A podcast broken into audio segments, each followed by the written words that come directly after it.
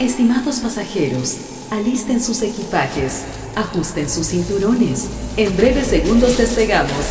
Destino final, segunda temporada de los lunes de seriedad en 3, 2, 1. Comenzamos. Hola, ¿qué tal? Yo soy Stephanie Nieto, bienvenida a Equipaje de una Mujer. Aquí, los días más esperados son los lunes. Este es nuestro podcast Lunes de Seriedad, un antibiótico para el alma.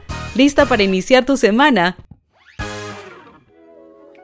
Hola, ¿qué tal mis queridas doñas y mis queridos doños? Bienvenidos al primer lunes de seriedad del mes de septiembre. Yo soy Stephanie Nieto, te saludo cordialmente desde Panamá y te digo esto porque ayer casualmente, hace, bueno, hace como un par de días, yo siempre voy a decir que ayer o en estos días, y pudo haber sido hace como un mes, pero en esta ocasión sí hace un par de días, revisé un poquito los stats o las estadísticas de nuestro podcast y les voy a ser súper sincera, pero bueno, de eso voy a hablar ahorita, de eso hablo después. Eh, revisé los stats y me quedé como súper en shock. O sea, me quedé impactada de la cantidad de reproducciones en todas partes del mundo. O sea, estoy como dije, ok, ¿quién nos escucha? ¿Quién nos está escuchando en Polonia? ¿Quién nos está escuchando en Rusia? ¿Será que son ¿Será que son esos, esos, esos bots, esas cosas? Estoy como preocupada. Pero no, lo que pasa es que sí, hay muchísimas personas de habla hispana en muchos países del mundo y me siento muy, muy feliz de saber de que esa voz con propósito, eh, mi voz está llegando a muchas, muchas, muchas personas alrededor del mundo. Les doy las gracias a todas ustedes, que yo sé que gracias a ustedes es que podemos llegar a esos lugares tan recónditos porque no existe publicidad más efectiva que la publicidad de boca en boca y tengo cero dudas de que son ustedes las que se han encargado de, como quien dice, recomendar.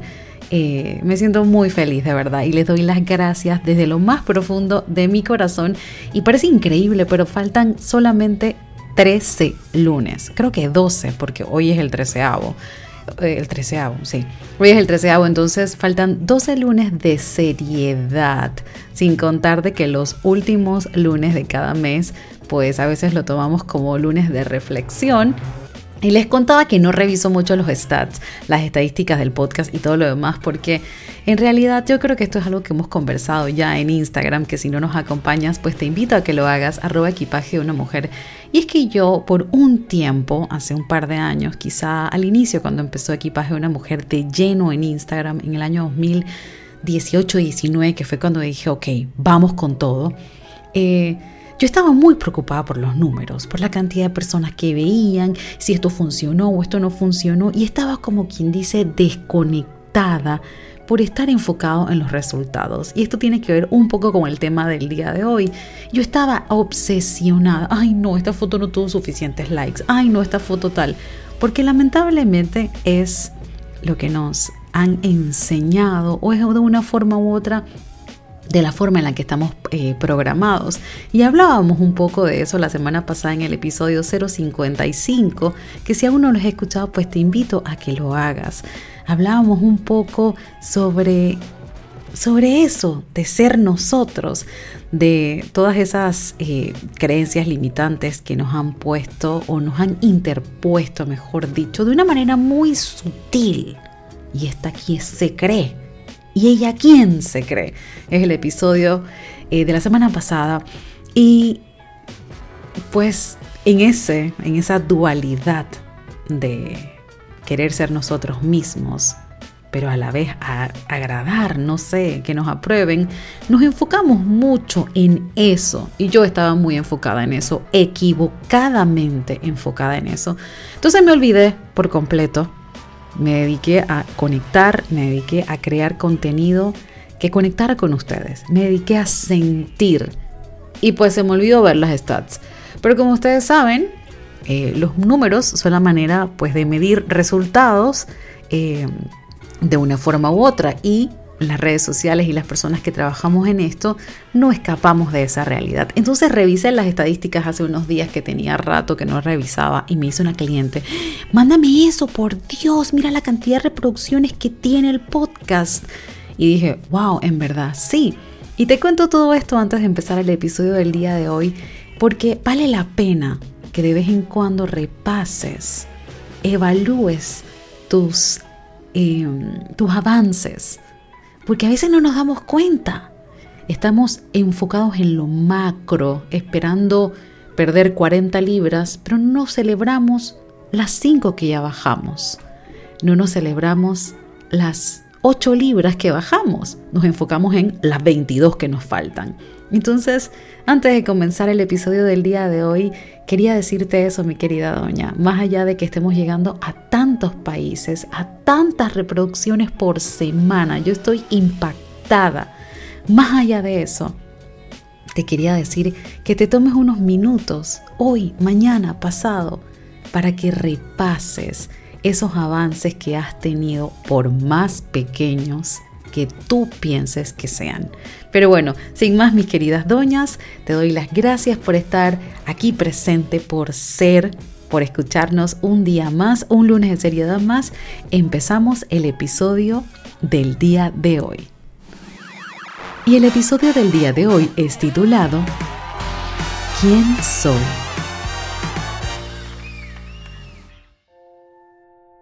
Hace exactamente un año un mes y unos días. Estrené o como quien dice, lancé o escribí, les grabé el episodio ¿Quién eres? Un 4 de agosto del año 2019, hace muchos episodios atrás. Y es maravilloso, tal y como los dije al inicio de este episodio, es maravilloso mirar hacia atrás yo difiero cuando las personas dicen para atrás ni para coger impulso. Y justamente de eso vamos a hablar hoy, de los términos medios, de los puntos medios, de los grises. Yo me declaro culpable, me autodenominaba radical, o blanco o negro, o todo o nada. Y sí, en ciertas cosas soy muy radical pero radical en el buen sentido.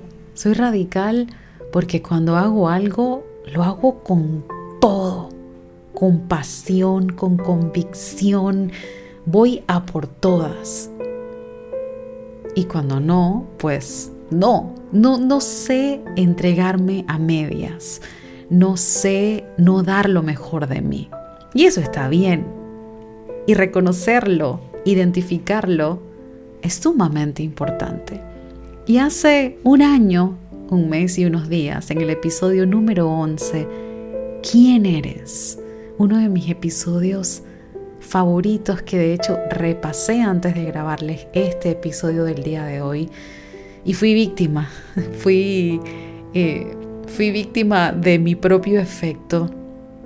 ¿Qué, ¿Qué episodio más maravilloso? ¿Qué episodio tan profundo?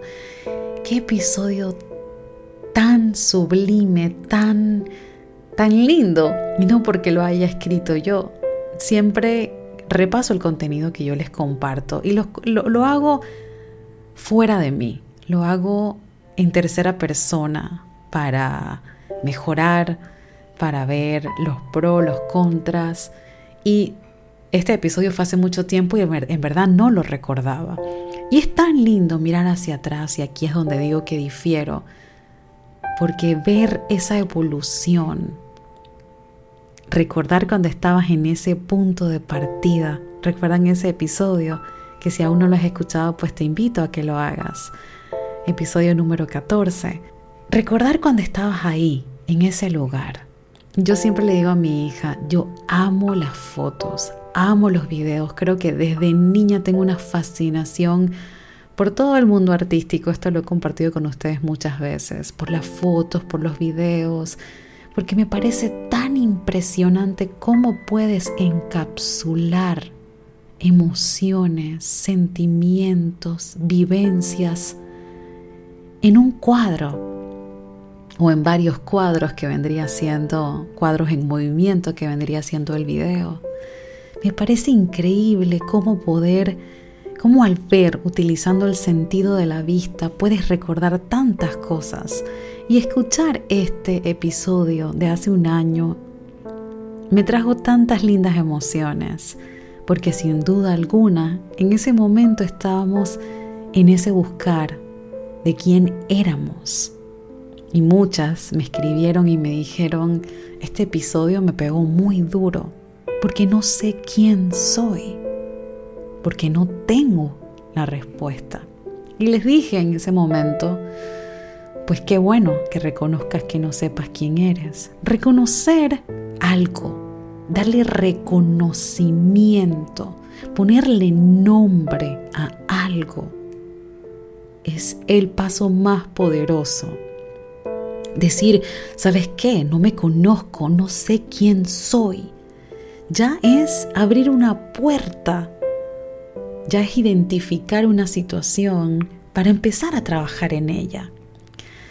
Y recordar todo esto que les grabé hace un año, que traía recuerdos de, un pasado, muy pasado, de hace muchos años atrás.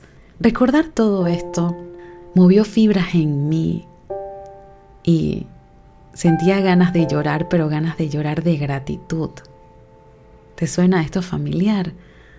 Recordar esos sentimientos que tenías, volverlos a sentir pero sin padecerlos. Es, es decir, recuerdo cuando en ese momento estaba triste y lo abrazas ahora, pero sin la tristeza. Por eso para mí mirar hacia atrás es válido. Es válido para aplaudirte esos pequeños pasos que has dado. Sin lugar a dudas, si has estado junto a mí acompañándome en este podcast, que es un viaje hacia nuestro interior con nuestro equipaje. Si me has acompañado durante estos 56 episodios y si has escuchado el episodio 11, sabes de lo que hablo. Sin lugar a dudas, todas y todos hemos crecido desde ese entonces. Y por eso te pregunto hoy, firmemente, más que preguntarte, puedo aseverar firmemente que hoy puedes escribir quién soy. Si tú me preguntabas hace un año quién es Stephanie Nieto, siempre he tenido un poquito de... Siempre me ha hecho mucho ruido que en el mundo en el que vivimos hoy en día, el quién soy va siempre acompañado de lo que haces. Soy abogado, soy escritora, soy productora de televisión, soy... Eso no es lo que eres, eso es lo que haces. Y lo que haces no te define.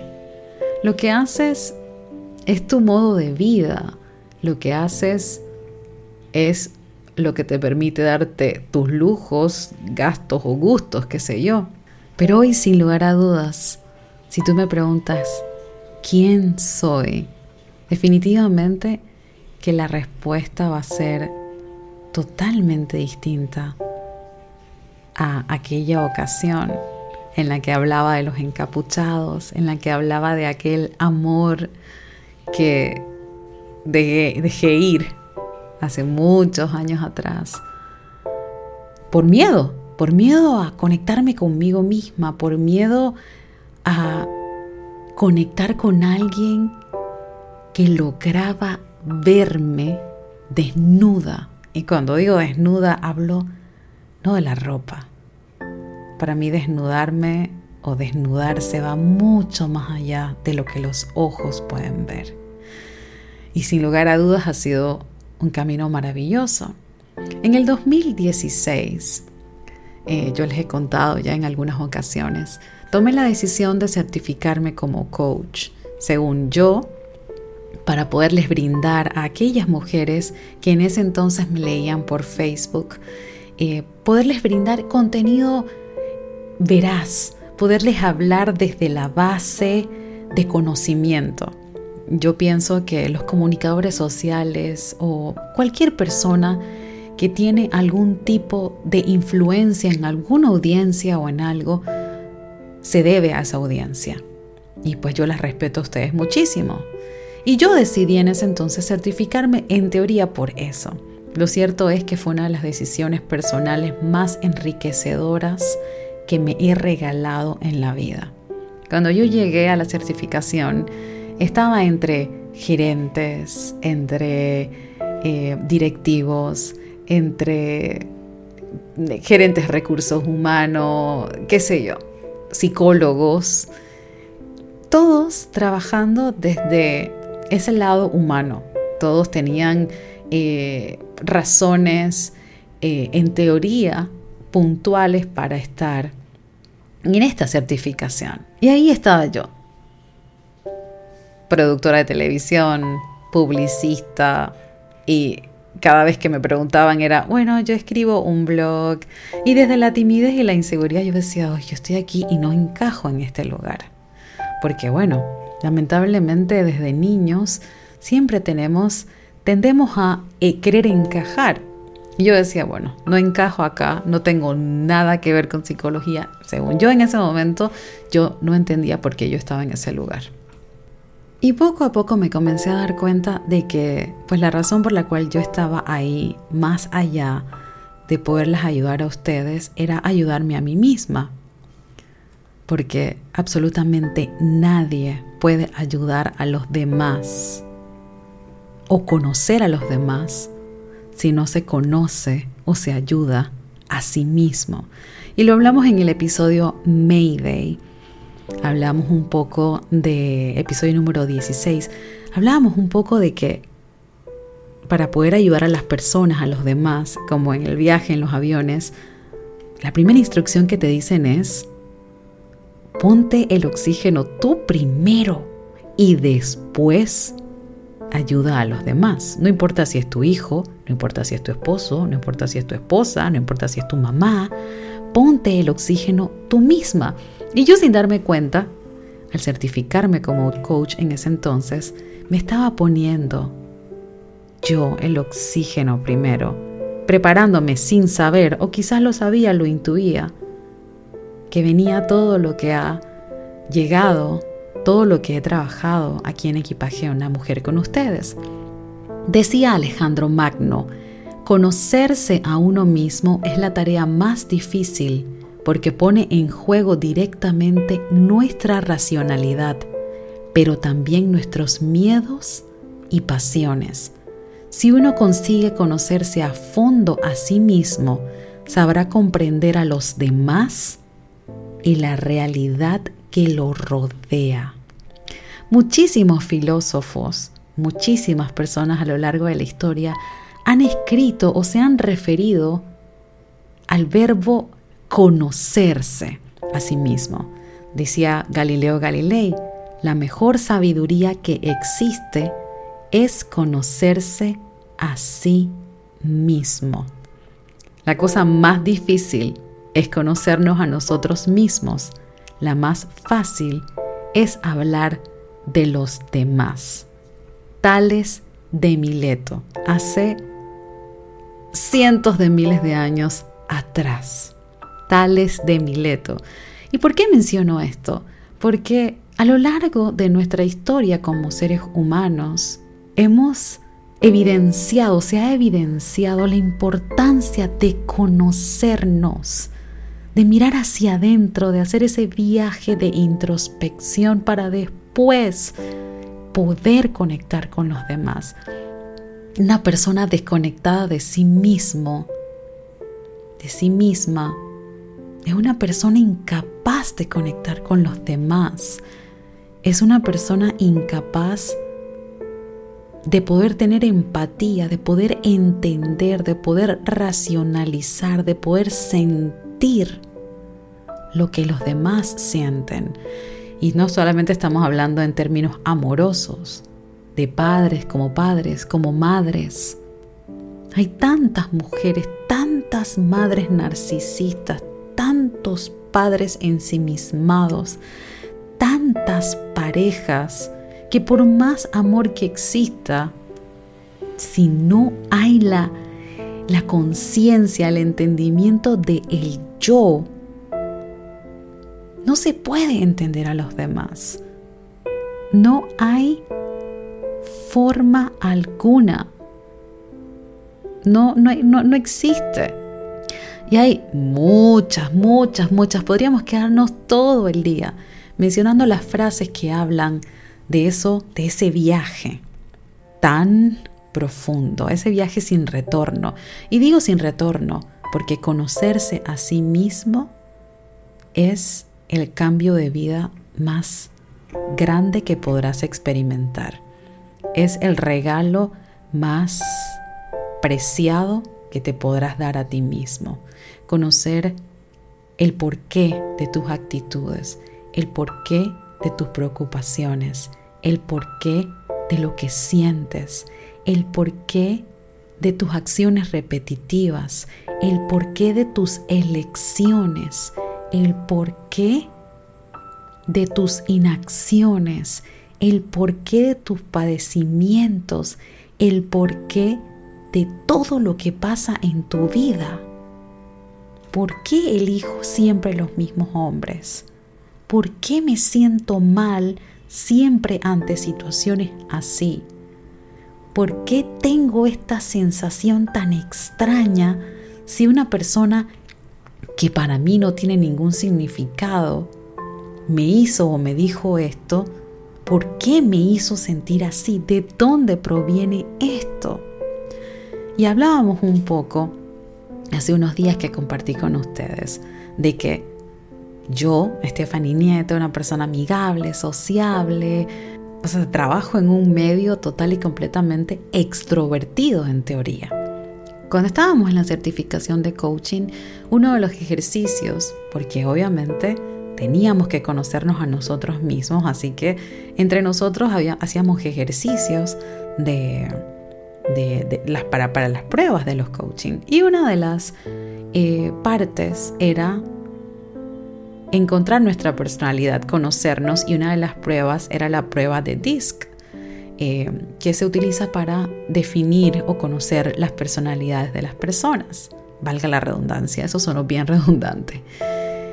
Yo, volvemos al tema del episodio pasado, total y completamente predispuesta o programada por lo que las personas me decían, yo me consideraba dominante, mandona, eh, exigente, intransigente y un montón de cosas más. Así que yo de inmediato, cuando dijeron, eh, colóquense en los grupos a los que ustedes creen que pertenecen, la D, la I, la S o la C, yo me fui y me puse en el grupo de D de inmediato.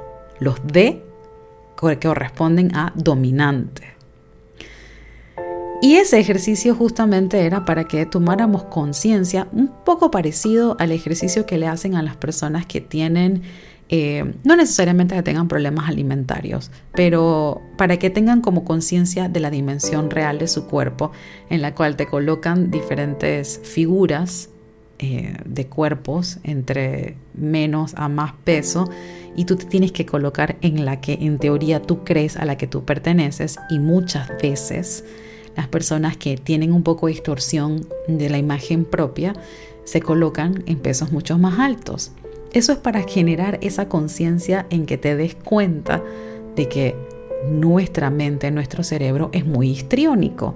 Nos hace creer a veces de que las dimensiones de los problemas o de las cosas son inmensas, son en macro.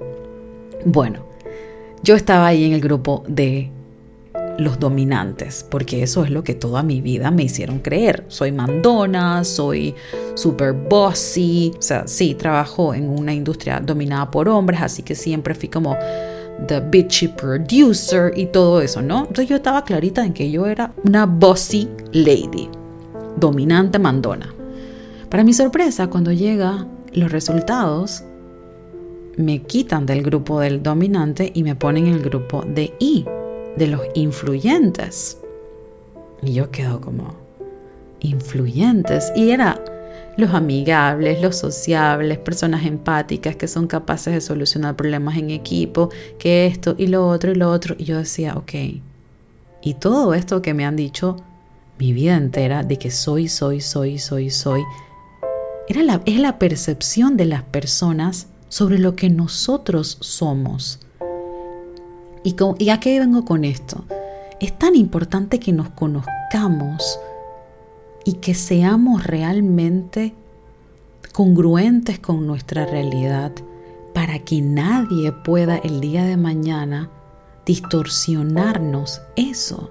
Abrazar tu realidad y saber, bueno, mira, estos son estos son mis pros y estos son mis contras. Te hace vivir en una paz y en una congruencia y una sincronía impresionante. Yo he vivido mi vida realmente congruente.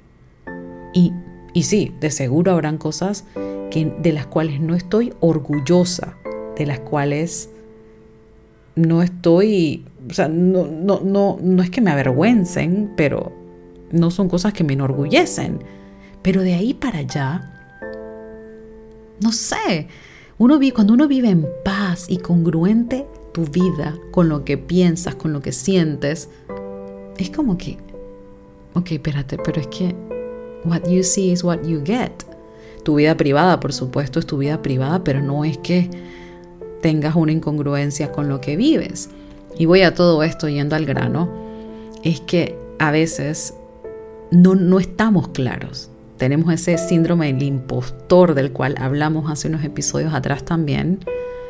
Y, permitimos que la opinión de una persona cambie absolutamente todo.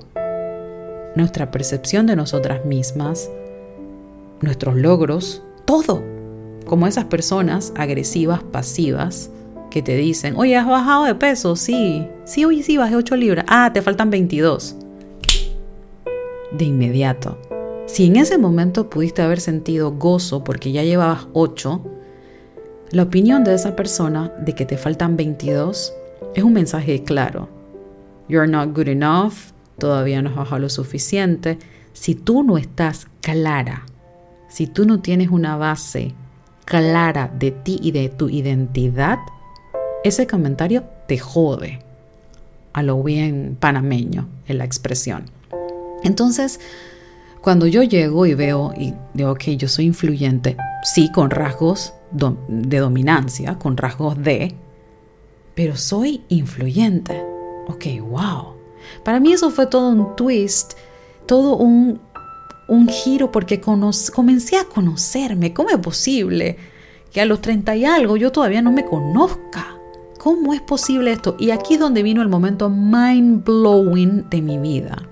Y es que yo toda mi vida me consideré extrovertida toda mi vida. Recuerdo perfectamente hace muchos años atrás estaba con unas amigas en Los Ángeles y el productor de un programa de televisión, el productor ejecutivo, o sea, el top de los top de los top de los top. Estábamos en un bar y bueno, estábamos conversando y yo tenía como muy claro los planes de mi amiga, pero aparentemente mi amiga pensó que era como el momento perfecto para que yo conociera al productor ejecutivo del programa, que a su vez conocía a un tipo que tenía como influencias o que era como el top de los top de estos stand-up comedies en Los Ángeles y New York y toda esta vaina. Entonces estábamos conversando y yo estaba bastante callada. Era un grupo como de 10 personas. Y el productor ejecutivo dice, que, bueno, me voy. Y al final del día, Stephanie, me habían dicho que tú eras súper graciosa y yo no me he reído en toda la noche, así que me voy. Él lo dijo como en forma de chiste. Y yo me quedé pensando como, es raro, es súper extraño porque es verdad. Por lo general siempre las personas con, mis amigos que sé yo se ríen mucho y yo ese día estaba muy callada. Y yo pensé como que, ok, hay algo malo en mí, ¿por qué no me integro cuando hay gente nueva? Y comencé como toda esta catarsis adentro de mí, ¿no? Entonces mis amigas me dicen, ¿y cómo estaba? Estaba súper penosa, tal. Y yo digo, bueno, sí, estaba penosa. Y recuerdo claramente ese episodio porque dije, ok, perdí la oportunidad de quizá conocer a un productor ejecutivo que me pudo haber puesto en la cúspide, en la fama de los stand-up comedies, porque yo soy graciosa, pero ¿por qué no puedo ser graciosa con gente que no conozco? Pensé. Y les cuento todo esto, mis queridas doñas, porque muchísimos años después, a mis 34 años de vida, descubrí que soy 56% introvertida.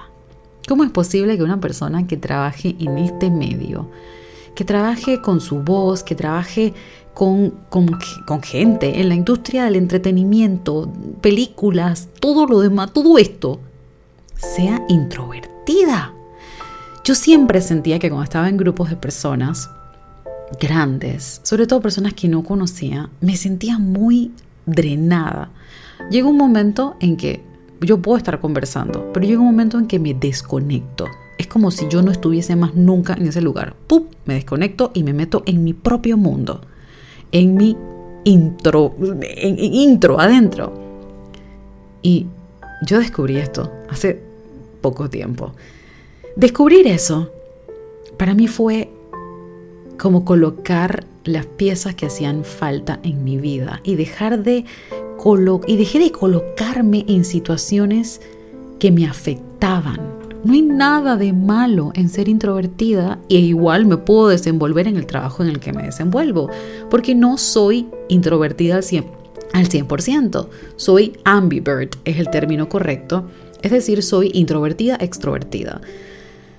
Muchos podrán pensar de que no sé cómo lo podrán eh, ver. Yo lo veo como una ventaja. Tengo lo mejor de los dos mundos. Puedo ser extrovertida cuando tengo que serlo, cuando me siento cómoda con quienes estoy. Soy perfecta en one on one, o sea, en conversaciones con una o dos personas. Estoy bien, pero cuando son multitudes me siento drenada. Y nada, así soy yo. Y entender eso me hizo tanto clic Recuerdo que en el año 2014 o 2015, no recuerdo muy bien la fecha, 2016 quizá, no sé, no, no recuerdo, trabajé con Eugenio Derbez, un comediante, actor, eh, escritor eh, mexicano, eh, muy, muy reconocido en Latinoamérica quizá por sus interpretaciones, sobre todo de comedia. Yo pensé que cuando lo fuese a conocer, el tipo iba a ser el hombre más extrovertido y chistoso del mundo. Y creo que fue exactamente ese día, entendí lo que pudo haber sentido ese productor ejecutivo en aquel entonces conmigo.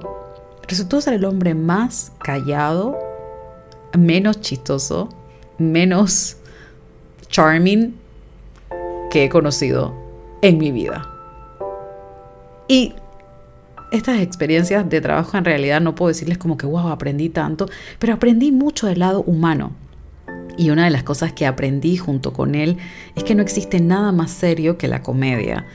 Eh, yo soy una persona, la introversión que yo puedo tener o que Eugenio Derbez quizás tenga, es justamente lo que nos hace tan bueno, tan buenos en lo que hacemos. Porque las personas introvertidas estamos, a veces estamos calladas, observando, analizando, filmando, fotografiando todo. Vemos historias donde la gente ve algo cotidiano. Y esto lo que quiero que lo traspoles a ti es que de cada cosa que tú puedes o el mundo puede considerar una debilidad, puede ser una gran fortaleza. Si yo no fuese introvertida, en, algún, en, en una parte de mí no fuese introvertida, no fuese capaz o no hubiese sido nunca capaz desde niña de haber tenido esa habilidad de silenciar todo para captar cada detalle y convertirlo en una historia maravillosa. No tuviese esa capacidad de análisis, esa capacidad de convertir todo en hermosas analogías. No tendría esa capacidad si no hubiese un 56% de introversión en mí. Y eso hoy día lo abrazo y me doy mi espacio. Sé que puedo ir y disfrutar una rumba con amigas, reír, divertirme, pero lo más probable es que necesite dos o tres días de tranquilidad, de soledad.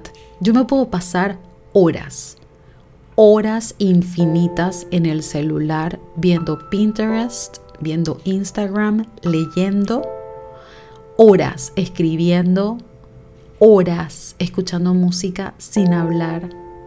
Y soy súper hablandina. Entonces, yo no entendía cómo es posible porque estamos acostumbrados a todo o nada. El mundo, la tierra es redonda. La tierra, la tierra antes era plana. No hay grises para las personas. Y yo decía, o sea, que es imposible. Y te digo todo esto Porque como madre, como esposa, como pareja, como compañera de trabajo, como seres humanos que tenemos que vivir en comunidad, en sociedad, no podemos ser ermitaños, o bueno, sí podemos, pero eventualmente hay que tener relaciones interpersonales. Es tan importante. Yo, al yo reconocerme como madre, he tenido la capacidad de reconocer a mi hija. Mi hija es kinestésica, visual, mi hija es auditiva, mi hija es eh, más eh, tipo D, más tipo I, todo esto. Una de las cosas, herramientas, y ya para culminar, mi querida doña, vas a poder encontrar en Instagram, arroba equipaje de una mujer, en el link, en el bio, vas a poder encontrar un test de personalidad hecho por las hermanas eh, Myers-Briggs. Vas a poder realizar y ahí vas a poder encontrar cómo encajas en una de las 16 personalidades. Este es un test que puedes hacer. Hazlo cuando tengas tiempo, son varias preguntas y ahí te vas a poder dar cuenta de todos los rasgos de tu personalidad. Eh, es importante que sepas que este test puede variar según la evolución que tú vayas teniendo en tu vida o cómo tú te sientas o las circunstancias, qué sé yo.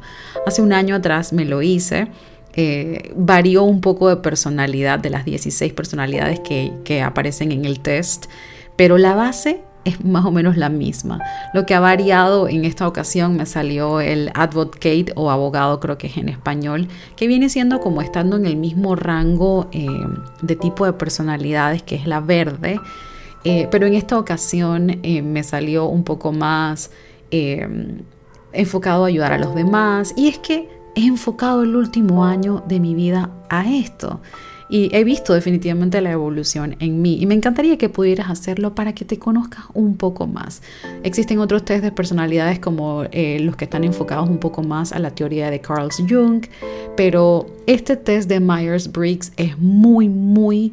Eh, asertivo, es bastante completo, te explica cómo te desenvuelves en el campo profesional, en el campo personal y sobre todo te ayuda a que comprendas un poco más allá. Y por supuesto que al entenderte, a conocerte, vas a ser capaz de poder conectar con los demás, tal y como lo dice Galileo Galilei. La mejor sabiduría es conocerte a ti mismo y para poder pues conocer a los demás, el primer paso es ese. Tal y como lo dice Blaise Pascal, uno debe conocerse a sí mismo. Si esto no sirve para descubrir la verdad, por lo menos sirve como una regla de vida y no hay nada mejor, mi querida doña y mi querido doño.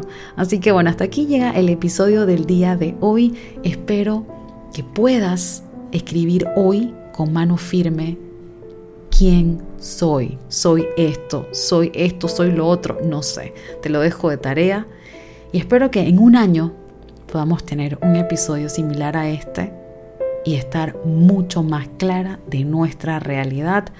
Todo sea por el bienestar, mi querida doña. Recuerden, la felicidad son momentos, pero el bienestar puede ser, dependiendo de nosotros, puede ser eh, no sé si perpetua sea la palabra correcta, pero puede ser un poco más estable, puede ser constante.